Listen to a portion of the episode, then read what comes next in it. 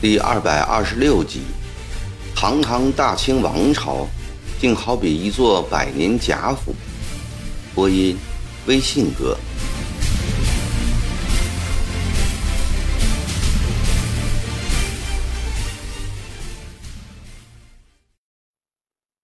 惠婆，我本是一个读书做诗文的料子，谁知后来走错了路。曾国藩今天的弹性很高。他喝了一口茶，饶有兴致地谈起了往事。我出福官京师，与诸名士皆柔。石梅伯言以古文，何子珍以学文书法结负重名。我时时察其造诣，心毒不肯下之，故自是无所蓄积，唯有多读书而已。心中则以为翌日。和美之辈不足以相伯仲，岂料学未成而官已达，从此与伯叔为伍，置诗文于高阁。咸丰二年后，奉命讨贼，驰驱戎马，一发无暇为学。今日回过头来再读梅国言之文，自觉其有过人之处。王者之见，实为少年偏激。不过，我至今心里仍不服输。若让我有时间读书，我一定要与梅伯言争个高低。说吧，一副愤愤不平的认真样子。哈哈哈哈！赵立文拍掌大笑起来。人之性度不可测尺，是有博天子啊，号为臣下之称号者。汉之富平侯，明之郑伯公也。大人事业凌驾千古，唐宋以下几无其伦，仍斤斤计较，要与韩儒一争高下，岂不与汉成帝、明武宗为一类的人了？曾国藩笑了说：“我讲的是实话。”我于此看出了大人年轻时的英发雄姿，定然不可一世。后来与洪阳争胜负，大概也是出于此好胜之心吧。真给你说对了，惠婆。起兵之初，亦有机而成，不仅要与洪阳争高下，也要与湖南官场争高下。初得旨为团练大臣，借居府署，为惩办几个斗殴的兵痞，长沙绿营竟全军鼓噪入蜀，几为所呛，因此发配到衡州募勇万众。那时也不过争口气而已，不意遂有今日，真可为一笑。说到了这里，曾国藩停住了，须尔又喟然叹道。可惜碾战无功，国家已未中兴，凭曹毛这点功劳，实不足道啊。李中堂剿捻成功，用的就是大人的何方之策，他的胜利就是大人的胜利呀。赵烈文安慰道：“卑职想，大人募湘军，后来李中堂募淮军。”与北宋韩世忠、岳飞等人募军有相似之处。当年韩岳自成军，自求降，湘淮军的成功实局于此。是的，曾国藩松开握须的手，支在扶手上，将身子挺直。大抵用兵而力权不在手，绝无人应之。故我起义师以来，力求自强之道，初能有成。赵磊文笑道：“哈哈，大人诚则诚矣，而风气则大辟西进。依卑日看来，大人历年辛苦，以贼战者不过十之三四，与世俗文法战者不啻十之五六。今大人一胜，而天下弥然从之，恐数百年不能改此局面。一统既久，抛分之象盖已滥觞，虽是人事，也是天意呀。曾国藩默然良久，徐徐叹道：“唉，我使亦且如此啊，成败皆运气。今日之局面，亦同系气运所致。”这时，一个仆人进来，递给了曾国藩一张纸条。曾国藩看后问赵烈文：“这是何物？”你能猜得着吗？赵立文摇了摇头。这是老夫晚餐菜单。多年以来，曾国藩一直与幕僚一起就餐。欧阳夫人率儿女到江宁后，一家人在一起吃饭的时候多了。不过，他也时常到大厨房和幕僚们边吃饭边聊天。近一年来，他常常喜欢一个人在书房里吃饭，偶尔欧阳夫人也到书房里来陪他吃。菜单，出于好奇，赵立文将纸条拿过来看了看，只见上面写着：鱼片煮白豆腐一小碗，香葱萝卜丝一小碗，菠菜汤一中碗，辣椒豆腐一小碟儿。米饭一小碗。赵立文叹息道：“哎，大人还是吃的省俭。听说生州板鸭店常常给江宁各大衙门送板鸭，大人不妨切点吃啊。”我这里没有生州店的板鸭。”曾国藩断然说道：“以前他们送过几次，每送一次。”我便叫人退回一次，以后他们也就不再送了。我的厨房里没有多少鸡鸭鱼肉，连绍酒都是论斤零煎。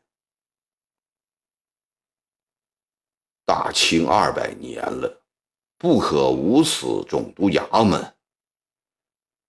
赵立文深有所悟地叹息着。曾国藩说：“那好，足下他日。”为老夫撰写墓志铭，这便是材料啊！哈哈哈哈说着，俩人都大笑了起来。江六，今晚有客人吃饭，你加一碗腊肉，一碗腊鱼，一碟火腿，再去打三斤少酒来。曾国藩吩咐仆人。江六应声出门，赵立文起身告辞。不要走，我已经留你吃饭了。哦，客人就是我啊！赵立文受宠若惊，与曾国藩单独在一起吃饭，这还是第一次。过去虽然也在一起吃过饭，但那是和众人一道在大厅里就餐的。过一会儿，欧阳小琛也来。今晚我做东，请你们二位。曾国藩很难得请客，今晚这餐饭既是与欧阳小琛话别，又是为了答谢他送了那套传山遗书。赵烈文则被拉来作陪。赵烈文重新坐下，一眼睹见书架上摆着一叠《红楼梦》，于是笑道：“想不到两江总督衙门也有私眼呐，今天可被我拿着了。”说罢，起身向书架边走去。曾国藩先是一怔，后恍然大悟：“哦，日前御史王大经奏进银书，《红楼梦》赫然列在第一位，真可笑的很。这是一部奇书，你读过吗？五年前匆匆读过一遍，的确写得好。”真想再读一遍《红楼梦》，要多读几遍才能摸到曹雪芹的真意。不瞒你说，我这是读第三遍了。曾国藩也走到了书架边，拿起堆在上面的第一本，顺手翻了几页。突然，从书中飘下一张照片。赵立文忙弯腰拾起，照片上是一幅精美的园林图。远处为小桥假山，楼阁回廊，近处是一座水塘。一个俊美的贵公子坐在瓷墩上，对水吹箫，神态优雅恬适。张立文凝视许久，大人，这吹箫的少年是谁呀？你看看照片的背后，曾国藩说着，手中的书已合拢，重新放到书架上去了。赵立文把照片翻过身来，看到一行字：“老中堂会存，建元主人证。”他是恭王？赵立文颇为怀疑地问：“正是。”曾国藩重新坐到太师椅上，端起茶碗掐了一口。赵立文又把照片翻了过去，再细细敌视着。真是个英俊的美少年呐！隔了一会儿，又自言自语：“美则美，然非尊仪重器，不足以镇压百僚。”曾国藩随口答道。貌虽不厚重，聪明则过人。聪明诚然聪明，不过小智慧耳。赵立文将照片置于茶几上，毫无顾忌地说：“见时局之不得不仰仗于外，既屈为弥缝，前相与窝相相争，无转身之地。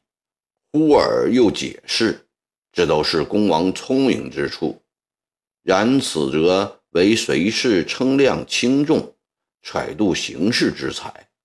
至于己为何人，所居何地，应如何立志，似乎全无理会。凡人有所成就，皆志气做主。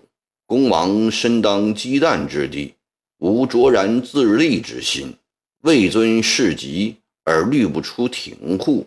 恐不能无复数之忧，怕不是潜质博会之计所能幸免。赵立文的这番议论，曾国藩在心里也有些同感，但他不忍心指责公王。公王毕竟有大恩于他，且其意也有自身的难处，不是局外人所能知道的。他避开对公王的议论，转向了另一个话题。本朝君德甚厚，就拿勤政来说，事无大小，当日必办。至此一端，便可以跨越前代。前明嘉靖帝在位四十五年，前前后后加起来，临朝之日不会超过三年。本朝历代皇帝非重病不缺一天，真是前朝少有。又如大乱之后而易简征。享节之日而免报销，庶者皆非亡国举动，足下以为何如？庶者皆非亡国举动一句话，使赵立文颇觉意外。他于此窥视出曾国藩对国事调堂的忧郁不满的心理，试探地说：“大人问卑职对本朝君德的看法，请恕卑职。”不知天高地厚的狂字，这里没有外人，你只管放心的说吧。曾国藩微微一笑，得到了鼓励，赵立文的胆子更大了，于是痛快陈词：“天道穷远难知，不敢妄对。卑职以为，自三代以后，论强弱不论人报，论形势不论德泽。”比如诸葛亮服蜀，尽忠尽力，民心拥护，而处不能复己绝之言流；金哀州在边，求治迫切，而终不能抗方章之强达。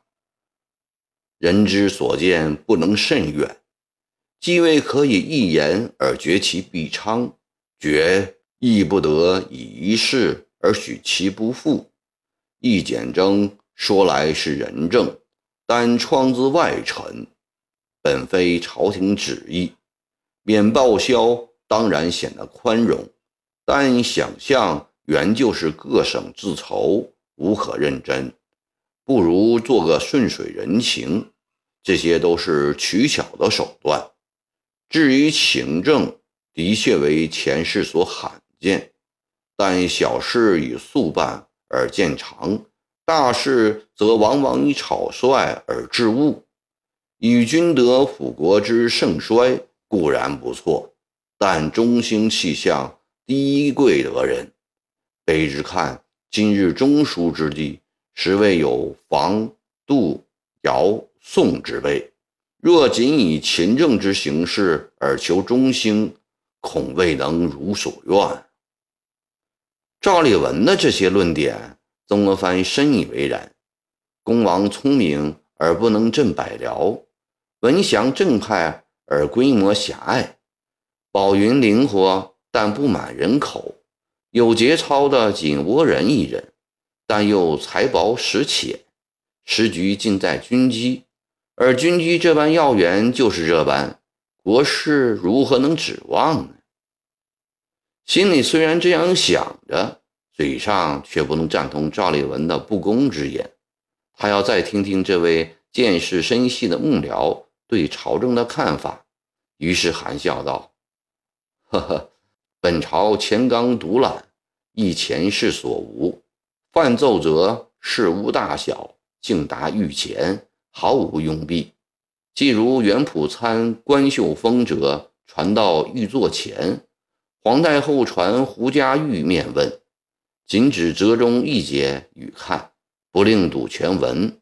稍后放庭延香、绵森二人去湖北查办，而金居处尚不知始末。一女主林玉而微断如此，亦古来罕见。赵立文冷笑道：“哼，当今太后出事，确如大人所言，其诡秘之程度，连军机大臣都无法知晓。太后亦津津自喜，此中手腕。然女流之辈，毕竟不懂得，微断在额顷，而蒙蔽在日后，当面都唯唯诺诺，谆谆教办。”一出外，则肆意欺蒙，毫无忌惮。一部《红楼梦》把这种面目都写绝了。卑职有时想，堂堂的大清王朝，竟如同一座百年贾府，外面的架子虽未甚倒，内囊却已经上来了。不久就会有呼喇叭似的大杀青，灰惨惨似的灯将尽的一天到来。赵烈文的话说得如此明白可怕，令曾国藩忧郁不安。他正想为太后申辩两句，欧阳兆雄应邀来了。他赶紧中断了这番谈话，吩咐摆菜吃饭。本来兴致很浓的一餐告别晚宴，却因此而吃得不甚畅快。待欧阳兆雄和赵烈文告辞回家后，曾国藩的心潮仍然不能平静。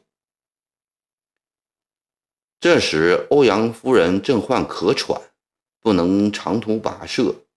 曾国藩留下了季泽夫妇在江宁照料，带着季红和众僚们，冒着严冬酷寒，顶着北风，匆匆离开两江。